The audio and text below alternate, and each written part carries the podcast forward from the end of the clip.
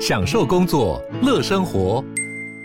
就算不在办公室，也能从容应对线上会议。HP Dragonfly 透过专业的 HP Presence 设计，内建降噪及会议快速键，搭配清晰的 Bang & Olufsen 音效，增强音讯及视讯功能。HP Dragonfly 顶级商务笔电，采用 Windows 11专业版，让您在会议中享有最佳的视觉和听觉品质。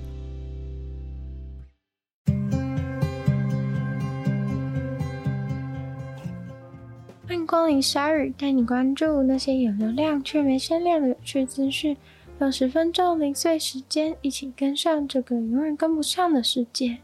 台风有名字，大家应该从小都耳熟能详。但是现在有名字不再是台风的专利，世界上第一个被命名的热浪已经诞生了，那就是这周冲向西班牙塞维利亚的热浪。这周气温已经突破了四十三度 C，继上周之后又再次突破新高。这次的热浪还荣登了热浪评价标准当中的最高级。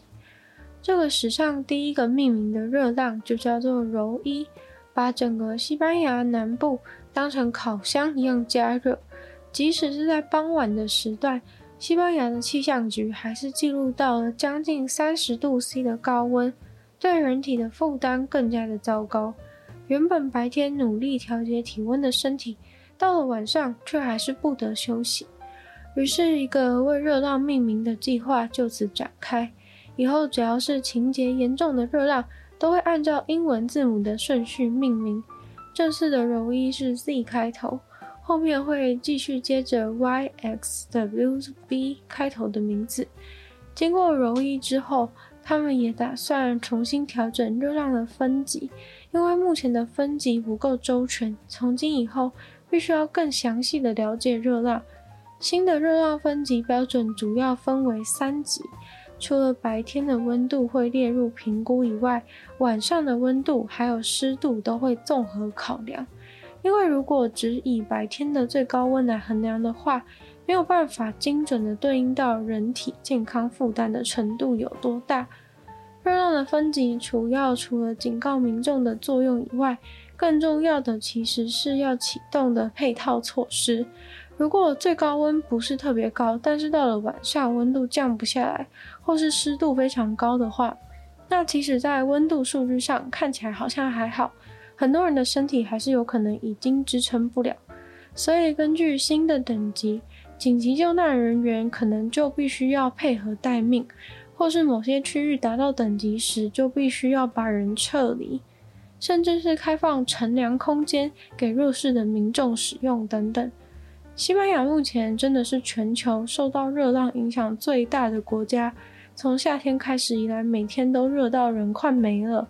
横跨整个欧洲来看的话，欧洲的六月也突破了历史记录的高温。西班牙的新分级是世界上第一个给热浪命名的新系统，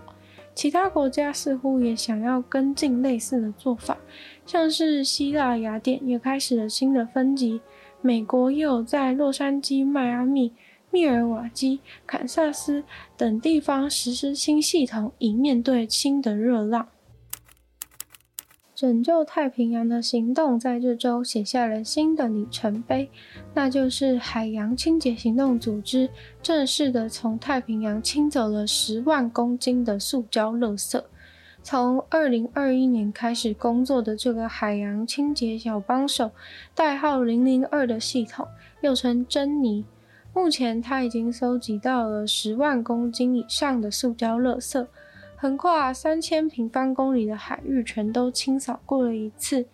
搜集到的垃圾现在重量已经跟两个半台飞机波音七三七一样重了。根据一个二零一八年的研究显示，整个太平洋累计的塑胶漂浮垃圾就有超过七千九百万公斤到一亿公斤之间。所以他们认为，如果能够重复这次的这样的过程一千次，一次收集十万公斤的垃圾，那是否肉眼可见的太平洋垃圾场就能够消失？这次能够达到这么好的成绩，都要感谢这个目前还在实验中的系统零零二虽然说实验还没有完全结束，但已经为广大的太平洋清走了非常多的垃圾。现在他们的这个技术也得到了验证，在零零二之前，其实还曾经有过二零一九年的零零一系统。这个系统主要的目标呢，其实就是要用更有效率的方式来搜集海洋漂流的塑胶垃圾。主要研究的除了网子的造型以外，更重要的其实是拖行的路线，用怎样的路线才能够最快又完整的把海面上的垃圾全都网罗进来。还要配合海域的洋流等等，再来就是塑胶的网罗率会不会容易漏掉之类的，或是测出最佳的拖行速度，最后就是长时间拖行的稳定度的研究。之后很快新一代的零零三系统就会问世，把零零二吸取到的经验化为更好的一个系统。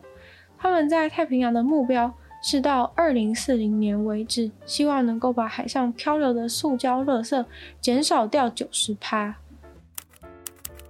说到雪碧的话，你想到的是什么颜色呢？当然，大家都会回答是绿色，因为雪碧的瓶子就是绿色的。其实，雪碧这款产品已经使用了绿色瓶子超过六十年，但是可口可乐公司这周。正式宣布，即将要从八月一号开始，把雪碧的瓶子从绿色换成透明的。原因则是关系到了他们的环保责任，因为雪碧原本的绿色宝特瓶里面添加了一种东西，叫做绿色聚对苯二甲酸乙醇酯。这个东西导致这个绿色的宝特瓶虽然摸起来和敲起来都跟普通的宝特瓶没两样，但是却没有办法回收。所以，可口可乐公司决定停用这种绿色的保特瓶，来减少塑胶垃圾的浪费。一个协助可口可乐公司迈向环保的组织说，减少包装的颜色，在回收的时候能够大幅的增加回收再制物的品质。当回收的时候，透明的保特瓶能够轻易的重新制造成保特瓶，让塑胶至少能够再度被循环利用。消费者也会同时意识到雪碧的 logo 和包装设计会有所改变。虽然说瓶子变成了透明的，但是为了让大家一眼还是可以马上就知道它是雪碧，特别把雪碧的那一片包装塑胶弄得非常的绿。可口可乐他们家所销售的其他饮料其实也有使用绿色的宝特瓶，不过大多都是台湾没有贩售的品项。跟着这次雪碧换包装，那些绿色保特瓶的产品也会全部都变成透明的瓶子。而可口可乐公司的营收竟然在今年第二季比预期的还要上升了许多。其实他们会需要这样子大动作的换包装，也是因为被骂了很久。身为全世界人都爱喝的饮料，在全世界的塑胶垃圾当中排名第一的，自然也就落在了可口可乐公司的头上。除了换掉绿色以外，他们也努力的把卖出去的瓶子收回来，重新制造。一颗粉红色的钻石高达一百七十克拉，在恩哥拉被发现呢。这颗钻石是三百年来找到最大的一颗粉红色钻石，被称为卢洛玫瑰，是因为这颗钻石就是在卢洛的钻石矿场找到了。钻石本来就很珍贵，在一万颗找到的钻石当中，竟然只有一颗会是粉红色的，所以你就知道找到粉红色钻石就已经不容易。现在竟然一下子找到了一颗一百七十克拉的粉红色钻石。鲁洛钻石矿场这边是冲击矿，矿石会从河床上面被挖出来，在这边找钻石的方法主要是透过搜寻庆伯利岩。因为如果找到这种庆伯利岩的话，就有比较高的几率可以挖到矿石。这个鲁洛矿场这边有四百个人在开采钻石，目前为止已经出产了两个。安哥拉这边找到过最大的钻石，其中一个还高达四百零四克拉。这次这个粉红色的钻石是这个矿场找到过的第五大颗的钻石。这个矿场一百克拉以上的钻石已经找到超过二十七颗，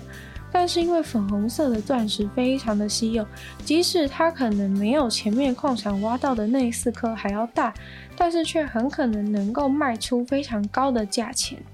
今天的鲨鱼就到这边结束了，再次感谢订阅赞助的会员 C C C、虽然秋生、A Z Z、黑牡丹、毛毛、K U N、Jason、James，还有大龄男子，其他有愿继续支持鲨鱼创作的朋友，非常欢迎在下方找到非常的链接，里面有不同会员等级，还有不同福利给大家参考。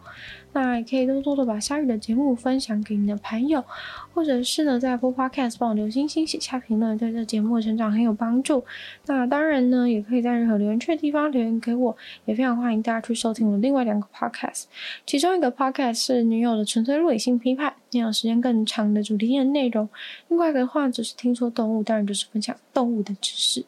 那也可以订阅我的 YouTube 频道，是追踪我的 IG。那就希望鲨鱼可以继续在每周二、四都跟大家相见。那我们下次见喽，拜拜。